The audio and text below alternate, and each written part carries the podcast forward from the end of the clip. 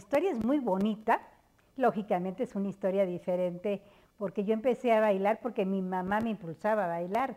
A los ocho años me llevó a la academia, de, se llamaba APREN, de Rebeca del Corral. Fue la primera vez que yo toqué una, una escuela de baile y me encantó, me fascinó. Y mi mamá me impulsaba, me ponía las coreografías, me, ella le encantaba. Mi mamá nada más se dedicaba a mí porque mi papá desapareció. Mira. La dejó muy joven, entonces mi mamá se concretó en, en hacerme a mí este, su, su, idea de lo que quería, ¿no? De, yo creo que a lo mejor ella hubiera querido ser bailarina o ser cantante o ser todo. Alguien que quiera ser músico y la verdad no es buen músico y a fuerza quiere ser músico, también los papás tienen, deben de ayudarle, decirle, sabes que ese no es tu carrera, búscate otra cosa, porque los papás nunca le vamos a hacer mal a los hijos. Okay. Con las nenas me costó mucho trabajo porque las disqueras eran horrorosas. Okay. Sí. Entonces no las ayudaban, eso era, como un trabajo muy pesado, muy, mucho, muy pesado. Tener un grupo de mujeres muy pesado, tienes que tener mucho cuidado, nunca las dejábamos solas. Hola, ¿qué tal? Muy buenos días, buenas tardes o buenas noches, depende del lugar y la hora en la que nos veas. Bienvenidos nuevamente a este su espacio Líderes al Descubierto. Y estamos muy contentos además porque hoy estamos dando inicio a esta tercera temporada de su programa Líderes al Descubierto, donde como una variación encontrarán que ahora estaremos visitando algunos de los lugares, los nichos, los nidos, las casas de nuestros entrevistados. Hoy tenemos en Líderes al Descubierto a una gran, gran persona, gran líder, como ya es costumbre, por supuesto, en este espacio.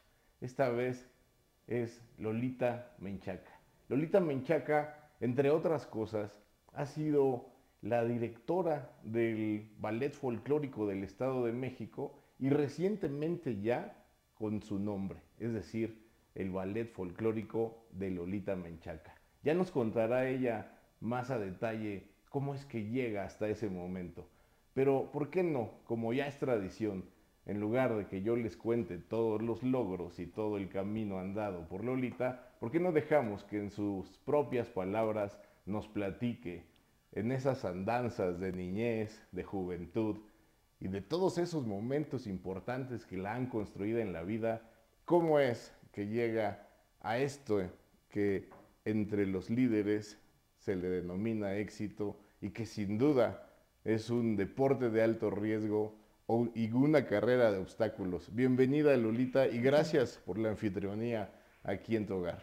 No, gracias y qué bueno que estén aquí conmigo. Muchas gracias por la entrevista. Aquí viene su casa.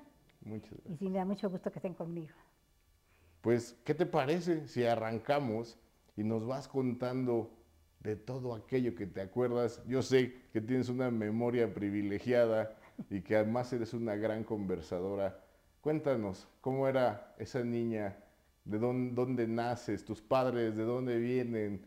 De pronto, la gente cree que este es un camino sencillo, pero sabemos que hay altibajos. La vida al final del día es de subidas y bajadas y a nosotros nos interesa mucho que a nuestra audiencia se le inspire también desde ese lado. Cuando uno quiere tirar la toalla, cuando piensas que ya no puedes más, seguramente en tu vida hay esos espacios y será muy ilustrativo para la audiencia cómo lo superaste. Cuéntanos, por favor. Pues, ¿qué te voy a contar? Mi historia es muy bonita. Lógicamente es una historia diferente porque yo empecé a bailar porque mi mamá me impulsaba a bailar. A los ocho años me llevó a la academia, de, se llamaba APREN, de Rebeca del Corral. Fue la primera vez que yo toqué una, una escuela de baile y me encantó me fascinó y mi mamá me impulsaba, me ponía las coreografías, ella le encantaba, ella bailaba, cantaba, era muy artista, pero nunca lo pudo hacer. Entonces conmigo, yo creo que dijo, aquí es cuando. Y yo tenía talento para hacerlo, para bailar y para poner coreografías y mi, mamá me impulsó mucho a meterme en una escuela, una escuela de monjas. iba a ser monja. Mira. Pero me dijo la monja, no, hasta que no te tengas un novio, si, no si no regresas, entonces sí ya, te quedas aquí. Pero ya nunca regresé. Ya tuve un novio y ya, ya no sé. Ya no se pudo. No, no era la vocación. no era la vocación, pero sí me hubiera... ¿Nacieron todos en el Estado de México? No, yo vivo, yo nací en el Distrito Federal. En el Distrito, Pero me vine al Estado de México cuando mis hijas estaban chiquitas. Ok. Cuando Vanessa, la más chiquita, tenía cinco años. Mira, qué interesante. ¿Y cuál crees que sea una de las características más importantes que tu madre te, vamos a decir, te, te heredó para el camino del Yo pienso que mi mamá nada más se dedicaba a mí porque mi papá desapareció. Mira, La, de- la dejó muy joven, entonces mi mamá se concretó en, en hacerme a mí este, su, su idea de lo que quería, ¿no? De, yo creo que a lo mejor ella hubiera querido ser bailarina o ser cantante o ser todo, porque en realidad mi mamá me impulsó a, a- a bailar, pero también cuando mis hijas fueron grandecitas les encantaba bailar, entonces también las impulsaba mucho. Y cuando mis hijas estuvieron este, de, de cantantes, cuando cantaban en las nenas, sí. también mi mamá le encantaba eso, le fascinaba todo de artista. Y cuando Penélope se fue a 12 Corazones, también. O sea, mi mamá siempre fue eh, im- impulsora de todo ese trabajo de la, de, de como con las nenas y conmigo y con el ballet y con todo. Y yo creo que fue en eso, que estaba sola. Y yo creo que por eso me impulsó tanto. Y pues en realidad yo tenía madre y padre, o sea que no me hicieron falta. Mira, mira, eh, sin duda un dato muy interesante y que ya pronto en la entrevista tenemos algo que destacar. Eh, nunca dejes que este tipo de adversidades, si el padre o la madre no estuvieron presentes, sean un obstáculo para alcanzar el éxito. Aquí un, un gran mucha ejemplo. madre. Al final del día no será ni la primera ni la última eh, que refleje al final un caso de éxito. Oye, eh, por cierto, ya mencionaba ella a, a sus hijas que pues, han sido muy famosas, el grupo de las nenas acá en México, por supuesto, y también la, pues, la participación de, de Penélope en distintos programas pues, muy, muy famosos, la verdad. Eh, lo menciono para que también identifiquen pues que justamente estamos con la, con la madre de tan talentosas personas.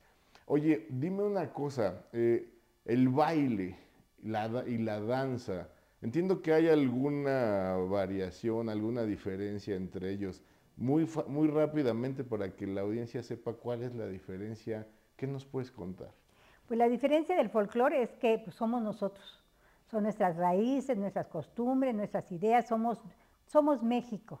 Entonces el folclore mexicano es, este- es hermoso, conoces tu historia, conoces tu historia al bailarlo, porque conoces los trajes, de dónde son, todo, conoces la comida de cada región, o sea que es tu historia de todo, ya sea comida, sea lugar, sea todo, sea vestuario. Entonces es muy importante.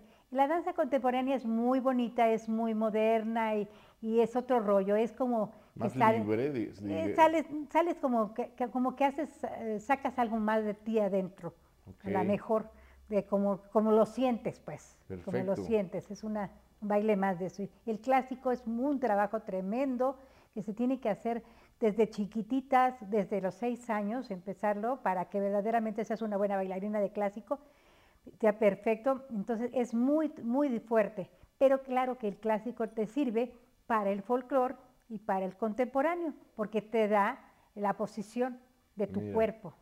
Sin duda, qué interesante. Oye, entonces esto me da pie a regresar.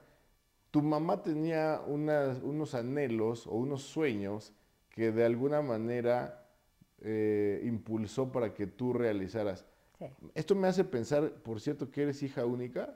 Soy hija única, tuve un hermano, mi mamá se volvió a casar, pero cuando yo tenía 10 años, Ah, mira, se volvió a casar. Y entonces me- conmigo se dedicó de lleno a, a sacarme adelante y aún así, con todo y mi hermano, mi mamá se fue a vivir conmigo cuando yo ya tenía yo a mis hijos. wow. O sea que mi mamá crió a mis hijos. Sí, sí. O sea, mi mamá todo el tiempo estuvo pendiente de mis hijos porque yo jugaba boliche, me eh, bailaba, tomaba clases y con mi marido era bien vaga, siempre nos íbamos a todas partes los dos, teníamos, ah, salíamos mucho y mis hijos estaban súper bien cuidados porque mi mamá siempre los cuidó.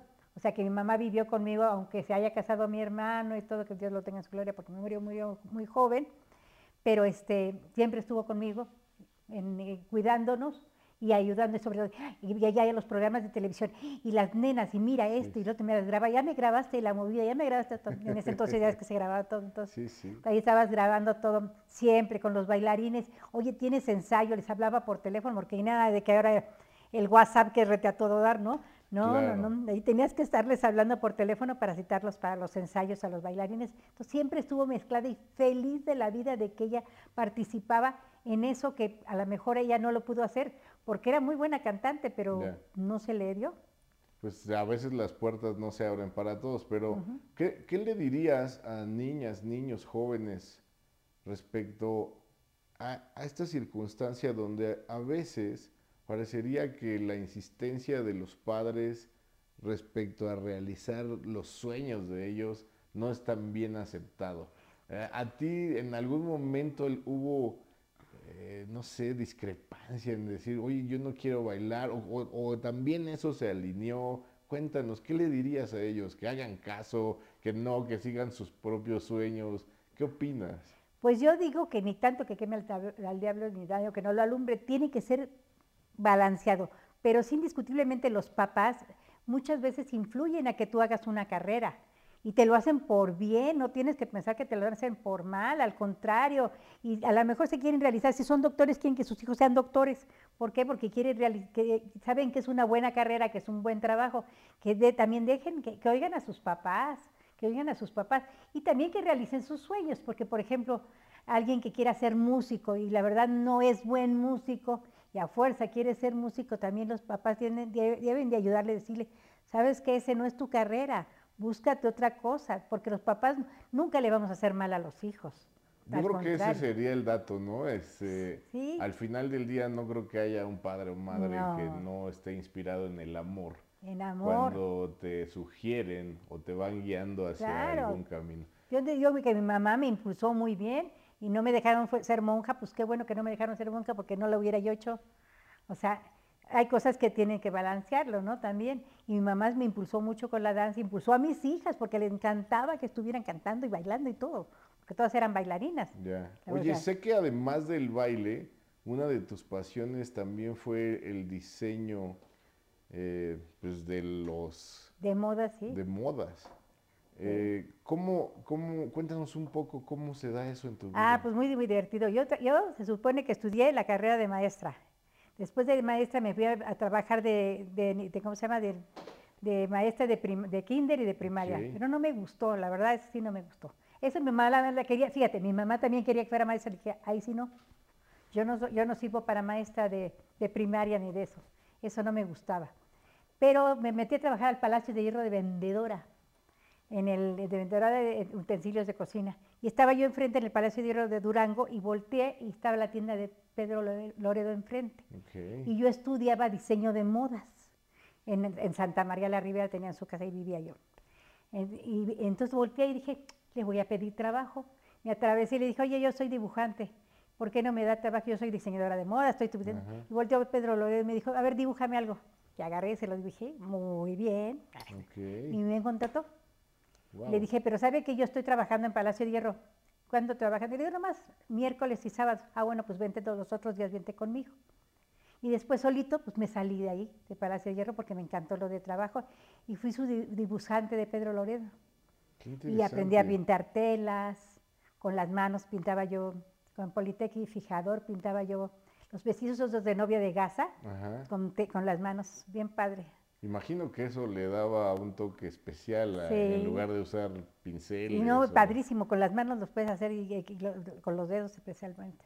Oye, ¿cómo es que esas distintas disciplinas se fueron sumando eh, rumbo a esta historia que estábamos trazando del éxito de Lolita? Todo, pues, todo me ha servido. Me sirvió muy bien ser maestra porque aprendí a educar a los chamacos. Ajá. Y me, me sirvió también estudiar psicología porque era trabajo con ellos, ¿no? Claro. Y lo de la pintura pues me servía muchísimo para mis diseños de vestuario, para todo. O sea, para hacer, todo el vestuario es diseñado por mí. Wow. El vestuario no del solo las coreografías, Las sino que también Sí, eh, diseñas todo el vestuario. Sí, coreografías y vestuarios, sí. Oye, y, y exactamente, rumbo a ese camino, eh, empiezas a bailar primero, tú te integras a una compañía, ¿cómo empiezas a destacar en, en Pues, esos grupos? Yo creo que todo, to- di- Dios, Dios te pone en, un lu- en los lugares donde debes de ser, ¿no? Porque estaba yo, tenía una academia de baile, prim- primero empecé con una academia de baile particular, se llamaba María Dolores. Entonces empecé con la academia, después me, me volteé y dije, ay, Centro de Acción Educativa, me atravesé para tomar más clases y la maestra lindísima me dijo, oye, ¿sabes qué? Necesito una, eh, tú bailas muy bien y todo el rollo, te necesito una maestra para uno de los centros de acción educativa. Me mandó, entonces me volví maestra de, de los centros de acción educativa. Y una de mis alumnas de la, daba yo clase en La Salle y me dijo, ya no voy a regresar a bailar, ¿por qué? Porque mi papá va a ser presidente, bueno, para, para, va para presidente de Naucalpan. Le digo, "Ah, pues dile que le hago el ballet de Naucalpan. Entonces me presenta a su papá y hago el ballet de Naucalpan. Mira. Y después el ballet de Naucalpan me presenta al de secretario de, de Educación, que era Chuaifet, me lo presenta él mismo y me lleva para allá. Y después conozco a Alfredo del Mazo y empiezo a hacer el ballet del Estado de México. El papá, El papá, ¿verdad? sí, el papá. Oye, pues qué, qué, qué cadena Sí, de Dios te va circunstancias tan acomodadas, ¿no? Sí, y en el Deportivo Israelita también trabajé y hice unos ballets muy bonitos ahí con todas las señoras, eran puras señoras. Qué Y hice un ballet ahí interesante. que los llevé a las macabiadas. Oye, y cuéntanos, seguramente también eh, de- el lado B de este éxito debe tener algunas historias en las que eh, estuviste cansada, en las que creíste que no iba a funcionar. Cuéntanos algo de ese estilo. Ay, la- con el ballet no tanto, con No. el ballet no, con mis, con las nenas. Ok. Con las nenas me costó mucho trabajo porque las disqueras eran horrorosas, Ok, sí. Entonces no las ayudaban, eso era, era como un trabajo muy pesado, muy, mucho, muy pesado. Tener un grupo de mujeres muy pesado, tienes que tener mucho cuidado, nunca las dejábamos solas. Tenía una carrera muy bonita, muy blanca y gracias a Dios a Penélope se fue para lo de en Estados Unidos cuando fueron a hacer promoción del disco de las nenas fueron y se le contrataron a Penélope en Estados Unidos entonces todo es una cadena bonita pero sí eso fue lo que me, me- me- me molestaba lo de las disqueras ¿Recuerdas algún pasaje así donde habías dicho, ya no? yo los o- mato así Sí, sí. no cuando cuando trabajaban cuando por ejemplo siempre las llevaban a todos los eventos porque pues, lógicamente eran unas niñas muy bonitas muy Sí, sí. guapísimas lo que tú quieras entonces pero a la hora que tenían que apoyar lo del disco entonces no no lo apoyaban apoyaban a otros que ni siquiera valía la pena Mira. entonces eso me daba mucho coraje me frustraba eso yo creo que eso es lo único que me he sentido así como medio frustrada pero en realidad han hecho una carrera muy, muy bonita. Penélope la hizo bonita y no, fue con el disco, fue por otra parte. Y mis hijas, otra también que está en Los Ángeles, tiene, ella es diseñadora de modas también y tiene un programa también que se llama De la moda, lo que le acomoda. Ah, miren, para que también lo puedan ver. Ya que no lo puedan ver. Después Vanessa pues, se ha dedicado conmigo a lo de la danza y entonces está feliz de la vida. Mi hijo le gusta la música, él le gusta lo de la música, pero es licenciado en, en- en este en mercado, mercadotecnia, algo así. Pero al final del día todos están en un ambiente muy artístico. Muy ¿no? artístico, sí. Y fíjate que eso da pie a, a reflexionar un poco alrededor de lo que la danza significa, ¿no? Eh, yo veo una serie de rituales, de signos, de expresiones, pues, sin duda eh, prehispánicas, prehistóricas, qué prehispánicas, ¿no? Eh, ¿cómo, ¿Cómo es que tú a la hora de diseñar las coreografías echas a volar la creatividad y, cómo hacer coincidir, digamos, eh, de pronto hay bailes que tienen letra, otros que solo son música, pero todos al final del día están tratando de comunicar algo. Y me parece que debe ser un reto el poder hacer coincidir la música con la expresión corporal y si además tiene una letra, pues igualmente. ¿Cómo, cómo, cómo es el proceso creativo? Yo hago historias. eso? Historias. Yo hago historias. Por ejemplo, oí una música preciosa y dije, esto es la leyenda de los volcanes.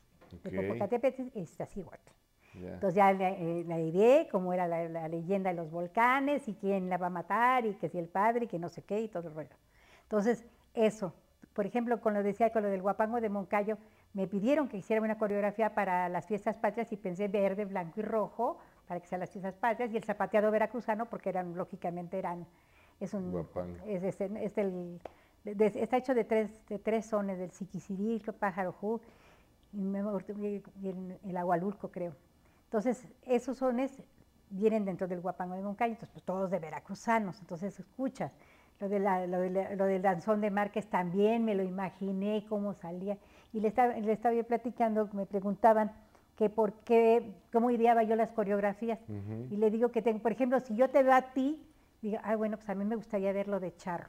Ok. Entonces tienes que ver a la persona para imaginártelo, a dónde lo vas a meter y cómo va a ser la coreografía.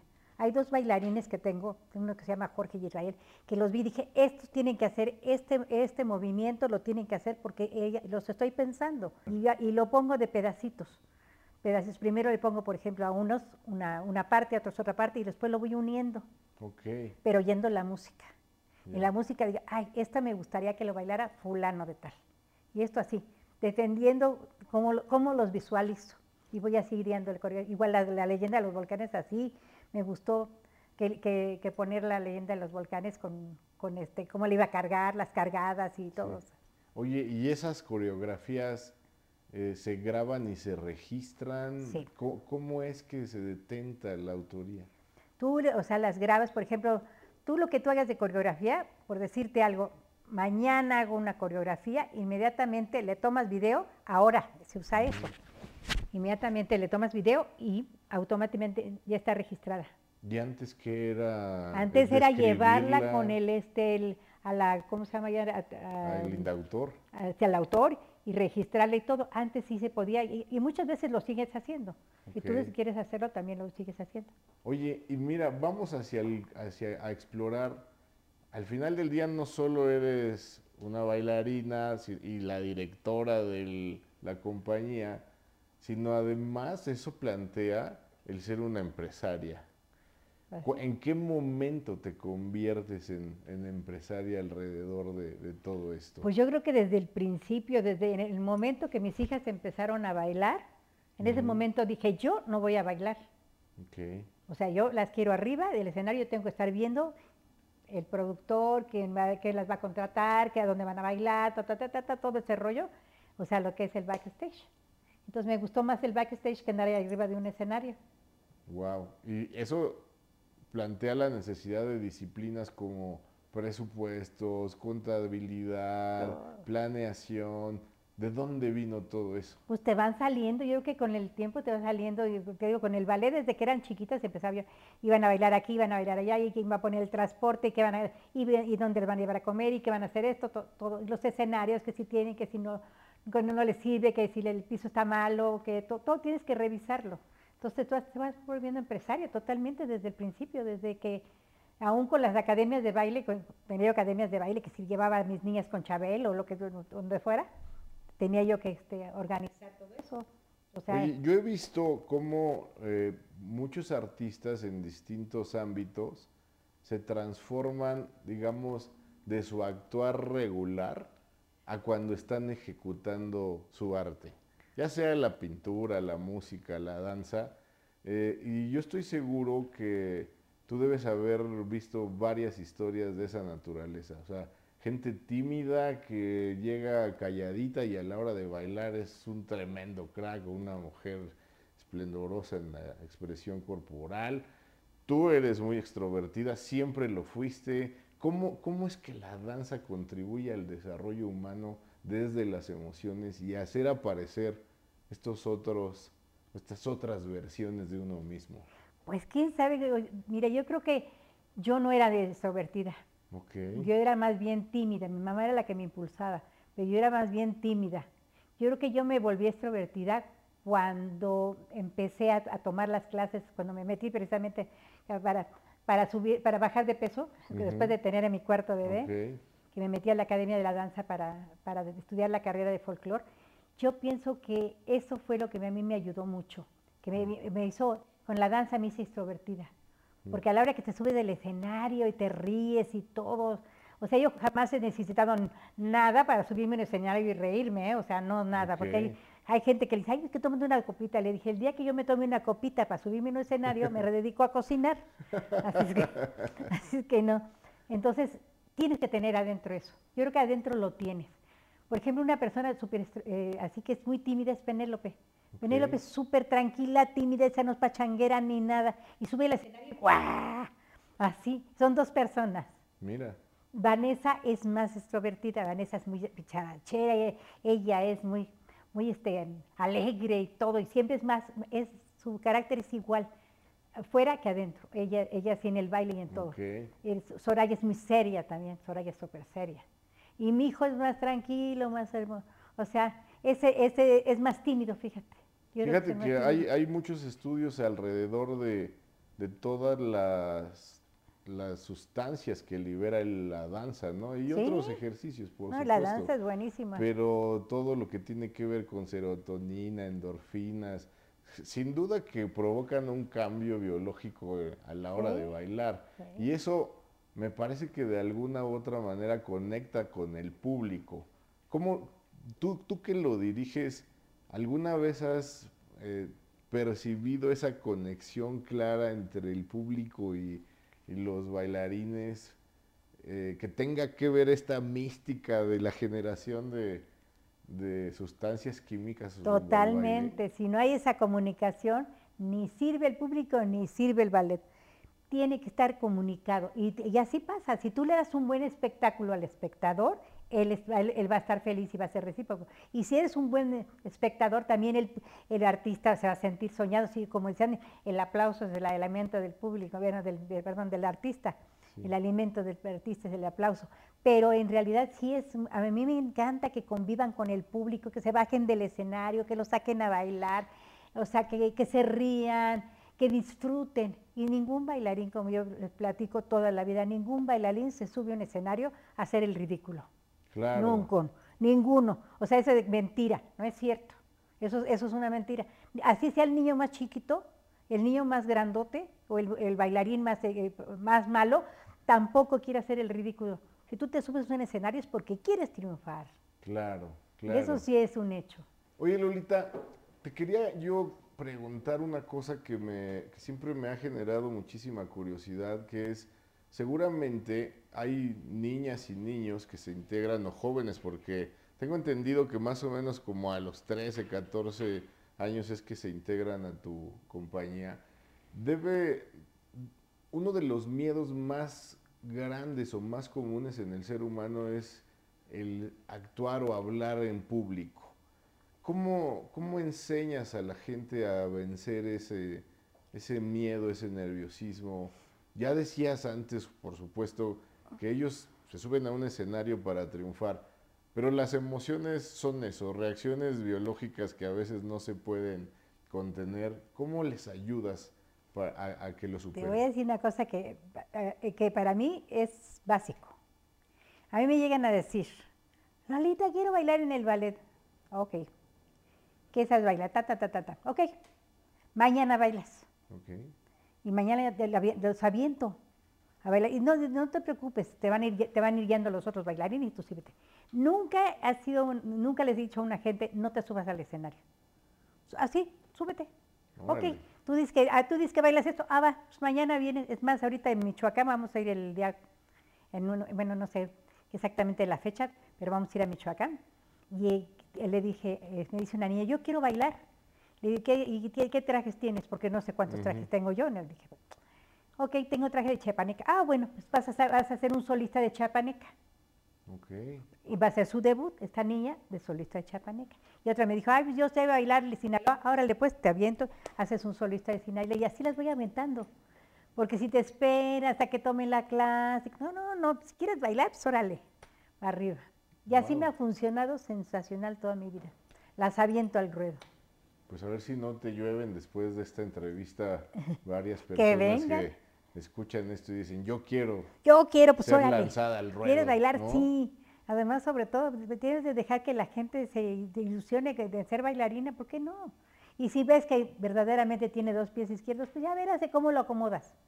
Claro. Hay, hay niños que me han llegado que son arrítmicos, Ajá. arrítmicos totalmente, y ahora es uno de mis mejores bailarines. Mira. Un ¿A qué chico, de, lo- un chico de la lo- colonia popular de Naucalpan que se llama Belardo, Ajá. es de los mejores bailarines y es arrítmico. ¿A qué se lo atribuyes? Pues yo creo que a la constancia, a la perseverancia, a darle, a darle, a darle hasta que no le salían las cosas. Y un chico que fue novio de Penélope se volvió bailarín por ser novio de Penélope. Mira. Porque Pues ahí estuvo están dale algunos dale de dale. los impulsos, ¿no? Acá Sí. en Líderes al Descubierto siempre estamos hablando de la perseverancia como uno de los elementos más importantes para conseguir el éxito. Así que no se rindan, no se rindan nunca. El amor los hace hasta bailar. Yo conozco varios que hacen El amor mueve Mueve montañas, mueve montañas. Sin duda alguna. Oye, eh, fíjate que este programa se llama Líderes al Descubierto. Y yo ya te descubrí. Fíjate que te descubro como una mujer inquieta, con ganas de progresar, que siempre ha tenido este impulso de tocar las puertas, como cuando lo hiciste con este diseñador famoso que mencionabas sí, yo llegué y yo quiero. Que le dijiste a la amiga, oye, dile a tu papá que le armo el, el ballet. El ballet. Y que así ha, has ido encontrando una y otra y otra puerta, y no solo encontrando, sino que las abres. Eh, reconoces esta, esta valía de, la, de la danza, en la superación de las personas. Y me parece que eso tiene mucho que ver también con tu amor al país. Eh, este país tiene, tiene muchísima riqueza cultural, entre ellas la danza. Y a mí me gustaría también regresar un poco a, a cómo, qué decirle a los niños, niñas y jóvenes para que se interesen más en, la danza. Porque de pronto vemos, no sé si es correcto decir piezas musicales o eh, danzas específicas. A lo mejor me viene a la mente la danza del venado, los viejitos, el guapango, la bamba, pero hay casi que un baile para cada región, municipio del país. Y a mí me parece un tanto triste que toda esa riqueza no sea tan explorada. ¿A dónde acercarse? ¿Cómo interesarse más en ello? Por supuesto, con medios como este, resaltando este tipo de cosas. Pero ¿qué más se puede hacer? Porque yo ya quisiera que no solo la charrería, sino la danza también fuera un deporte nacional, ¿no? Con ese reconocimiento. Sin duda debe tenerlo, ¿Qué, más podemos hacer, Lolita? Pues yo pienso que, mira, yo lo viví con los niños del DIF. Cuando yo tuve el ballet del DIF, que eh, para mí es una cosa impresionante, me encantó, porque son niños que no tienen ni papi ni mami, o que los dejan ahí sus papás. Y los volví bailarines, y los volví maestros de danza, y algunos están trabajando de maestros de danza, y eso, eso fue maravilloso. Cuando a mí me mandaron, me mandó una, una licenciada, la señora Monroy, me dijo, te voy a mandar clases a, dar clases en el DIF porque le surge para que se vayan a España unos niños para que los prepares. Y dice, pero te vas a enamorar tanto que no te vas a querer salir de ahí. Y tenía toda la razón del mundo. El día que te dicen, mami, te puedes desmayar. Wow. Te puedes desmayar. Y me encantó, o sea, fue un trabajo precioso. Entonces, si esos niños que te estaban tanto el aplauso, están tan felices de, de bailar folclore, también los demás pero hay un problema con, los con, todos los niños. En las escuelas no les fomentan la danza folclórica. No hay una clase de danza folclórica. Si se las pusieran como en España, que tienes folclore de, los, bailes folclóricos de España, les enseñan lo que es la jota, les enseñan todo eso.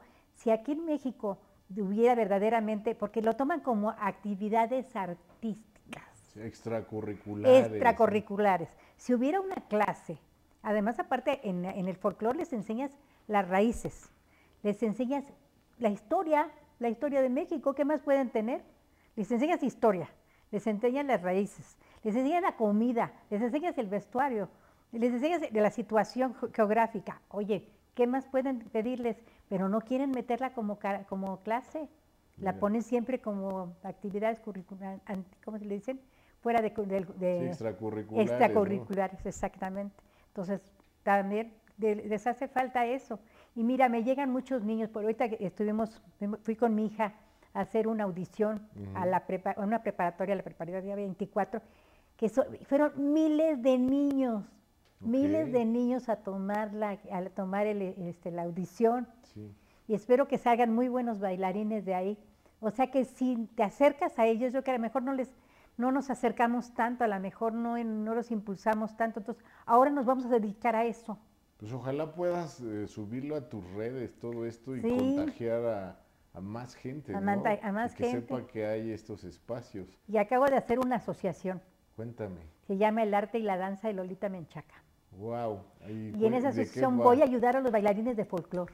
Ah, mira, mira.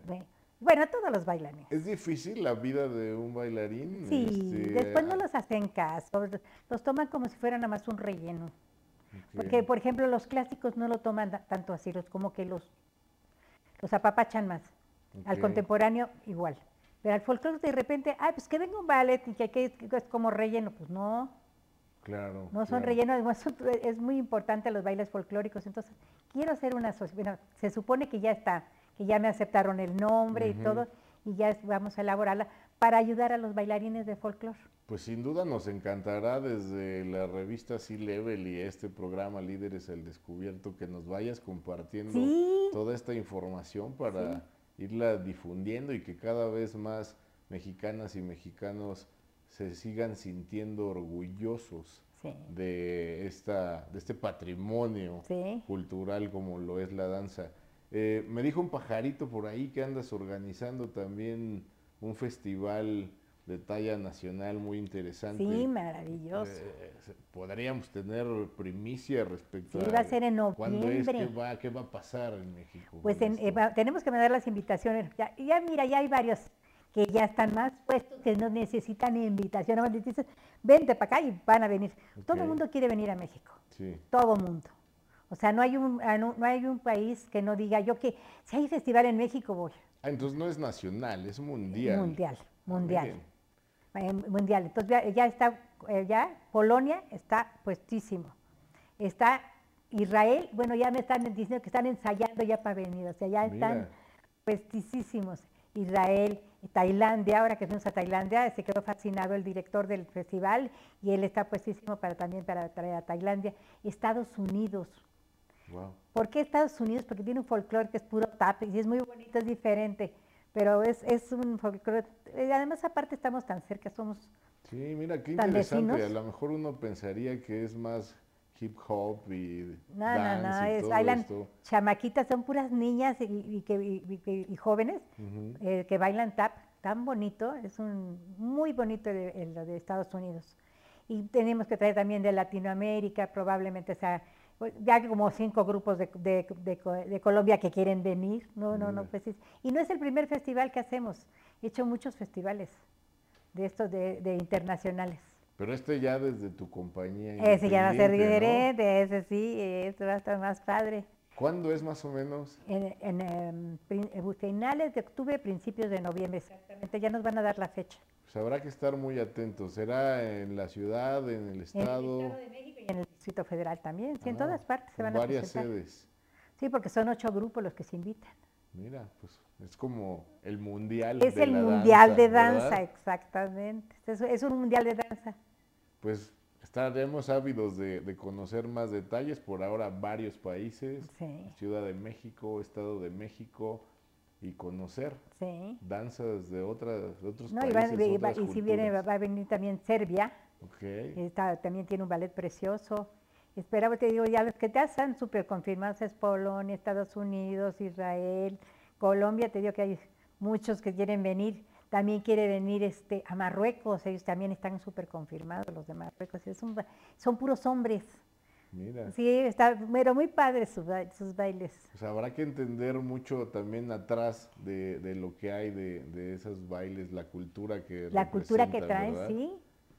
Oye, bueno, pues nos estamos acercando al, al final de esta charla. Me parece que en tantos años de experiencia debe haber miles y miles de anécdotas, pero ya sabes que ahora hay tanto contenido que la gente ya no, ya no se queda tanto tiempo, pero estoy seguro que tú tienes mucho que compartirles a las personas que vienen detrás en este camino rumbo al éxito.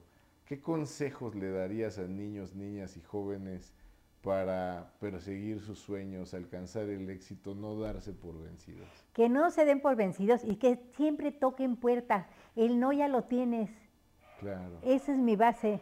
Yo toda la vida estoy tocando puertas, porque ya tengo el no, pero el sí, ahí viene.